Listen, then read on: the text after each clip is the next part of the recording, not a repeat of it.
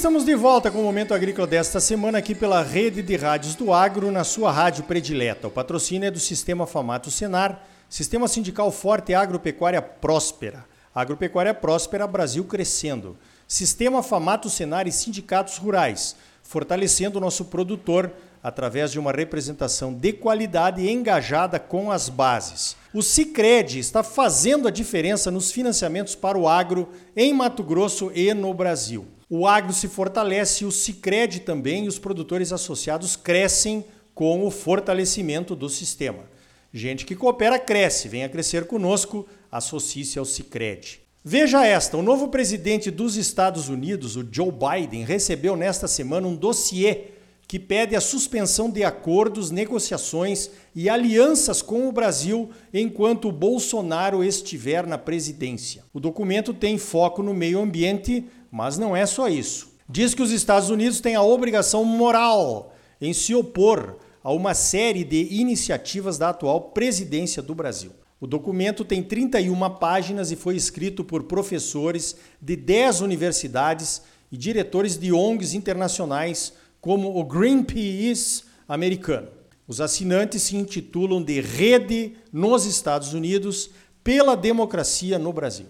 O documento aponta 10 questões consideradas como críticas para a relação dos Estados Unidos com o Brasil. Um dos representantes de uma das ONGs que assinaram o documento contra o Brasil disse que a eleição do Joe Biden representa um sentimento de esperança contra a promoção da desinformação e o negacionismo frente à ciência. O Ronaldo Carmona, que é professor de geopolítica da Escola Superior de Guerra, comentou o documento numa entrevista ao portal Bonifácio, que é mantido pelo ex-ministro Aldo Rebelo. Lembra dele? Excelente portal, aliás. O professor Carmona disse que é muito grave o que se lê no relatório e que isso não deve ser subestimado. O relatório fala em desprezo pela democracia no Brasil e sugere que o Brasil seja incluído na lista de países autocráticos pelos Estados Unidos.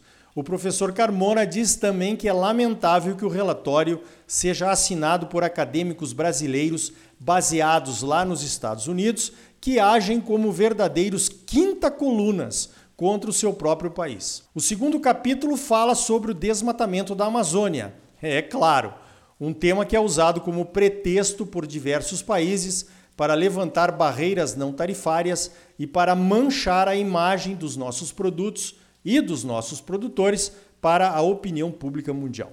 Para as ONGs serve também como pretexto para continuarem a, arrecadar fundos para os seus projetos aqui no Brasil. Sugiro uma leitura da entrevista no portal Bonifácio se você estiver interessado em mais detalhes sobre o assunto. Posso fazer a minha análise? Então vamos lá. Os Estados Unidos, geopoliticamente falando, têm no Brasil um aliado de longa data aqui na América Latina. Somos aliados políticos e econômicos. Nem os governos do PT conseguiram abalar essa relação. E olha que a ex-presidente Dilma Rousseff participou do sequestro do embaixador americano nos anos 60. Então, dificilmente eles vão tomar alguma medida radical contra o Brasil. Mas isso não deve servir de pretexto para nos acomodarmos. Do ponto de vista das ONGs e dos inimigos do governo, essa atitude de elaborar um documento e entregar para a presidência dos Estados Unidos foi muito bem arquitetada, na minha opinião. Eles matam três coelhos com uma cajadada. O primeiro coelho é manter a chama da esquerda acesa aqui no Brasil, criando argumentos contra o atual governo, mesmo que sejam falsos. Não esqueçamos que esse governo retirou todas as ajudas financeiras a que essas ONGs estavam acostumadas. O segundo coelho é que o relatório mantém ativo o mantra e o mito de que o agro brasileiro está destruindo a Amazônia. Nós sabemos que não é verdade, mas o mundo não sabe. E quem tem falado com o mundo são as ONGs. O terceiro coelho atingido pela paulada é o próprio Joe Biden. Recebendo esse relatório, ele assume uma espécie de compromisso moral de fazer alguma coisa. Os democratas têm a fama de ser mais ambientalistas do que os republicanos.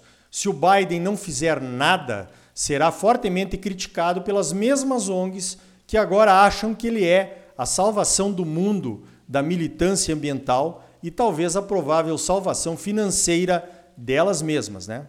Pensando assim, é possível concluir que as ONGs continuam organizadas e articuladas, continuam levando a sua mensagem, cheia de factoides e de fake news, a todos os cantos do mundo contra o agro brasileiro, contra o Brasil. Estão vencendo de lavada a guerra da comunicação.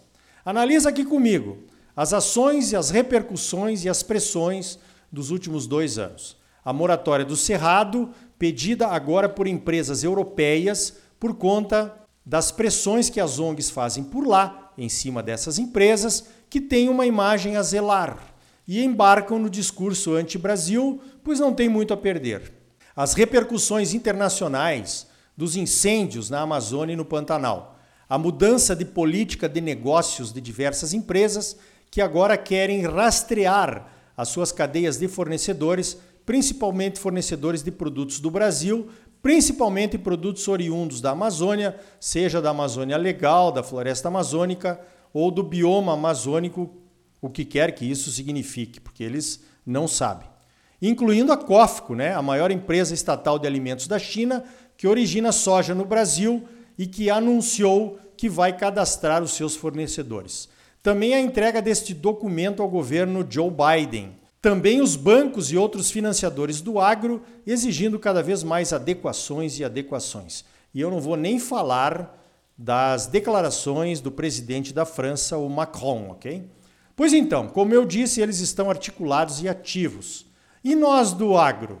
Estamos totalmente desarticulados. Há muito tempo que eu não vejo uma articulação entre os elos da nossa cadeia de produção para contrapor este pessoal com as nossas informações. Eu sinto que estamos apenas pregando para os convertidos, ou seja, para nós mesmos, quando alguém dá uma entrevista desmentindo as ONGs e nós aplaudimos e achamos que está tudo bem.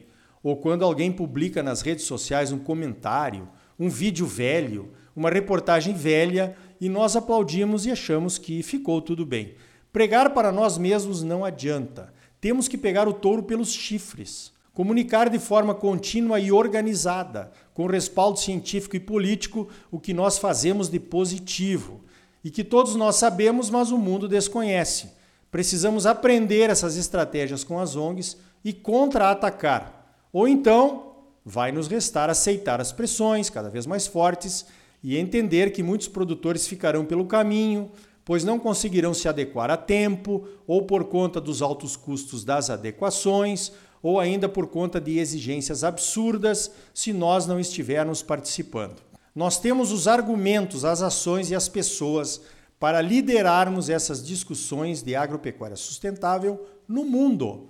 Temos as reservas legais, as áreas de preservação permanente, a segunda safra, a proteção do solo, a proteção das águas, a proteção da biodiversidade. Temos a integração lavoura-pecuária, a integração lavoura-pecuária-floresta, a carne carbono neutro, a carne de baixo carbono, a soja carbono neutro que está saindo. Temos a Embrapa, temos o cadastro ambiental rural, temos o código florestal. Temos tudo isso que nenhum outro país tem mas só nós sabemos disso. E é por isso que eu acho que estamos perdendo a guerra da comunicação de goleada. Precisamos nos rearticular e contar essa nossa história, ou continuar deixando que o Greenpeace conte a nossa história aí pelo mundo afora. Já passou da hora, o assunto é sério e é grave, e vai ficar cada vez pior se não nos mobilizarmos de forma organizada e estratégica. Bom, tá dito.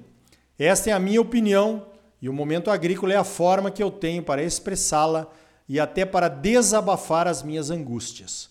Quem vai liderar o nosso movimento de contra-ataque? A posição está aberta, precisa alguém se colocar à disposição. Voltando aos assuntos ambientais aqui no Brasil, o presidente Jair Bolsonaro entregou no último dia 13 de fevereiro aos presidentes do Senado, Rodrigo Pacheco, e da Câmara, o Arthur Lira, uma lista com 35 projetos prioritários no Congresso. Nesta lista está o encalacrado licenciamento ambiental, que consta num projeto de lei que está sendo engavetado e protelado há vários anos. Será que agora vai? Tomara que sim. A falta de uma lei federal que discipline o licenciamento ambiental foi a desculpa usada pela SEMA para implantar a APF, a Autorização Provisória de Funcionamento, que é mais uma burocracia inútil, que os produtores estão aguentando há vários anos e que só serve para perdermos tempo com documentos que não servem para nada. Nesse projeto de lei do licenciamento ambiental, provavelmente as grandes culturas como a soja, o milho, o algodão, as pecuárias de corte de leite e outras atividades agropecuárias de baixo impacto ambiental ou já extremamente reguladas por outras leis, resoluções e decretos estarão dispensadas do licenciamento. Se a lei do licenciamento ambiental for aprovada assim, a APF provavelmente deixaria de existir. Provavelmente, tá bom? Nesta relação de prioridades entregues pelo governo Bolsonaro ao Congresso, estão incluídas também as reformas tributária e administrativa. Oremos e confiemos em novos tempos com as novas presidências no Congresso. Mas não esqueçamos que mudaram apenas os presidentes, né? Os políticos continuam os mesmos. Então tá aí, você sempre muito bem informado, ligado aqui no Momento Agrícola. Cooperativismo de crédito, a mola propulsora do agronegócio nas mãos dos produtores associados. Gente que coopera cresce. Associe-se ao Sicredi e venha crescer conosco. Sistema sindical forte e agropecuária próspera.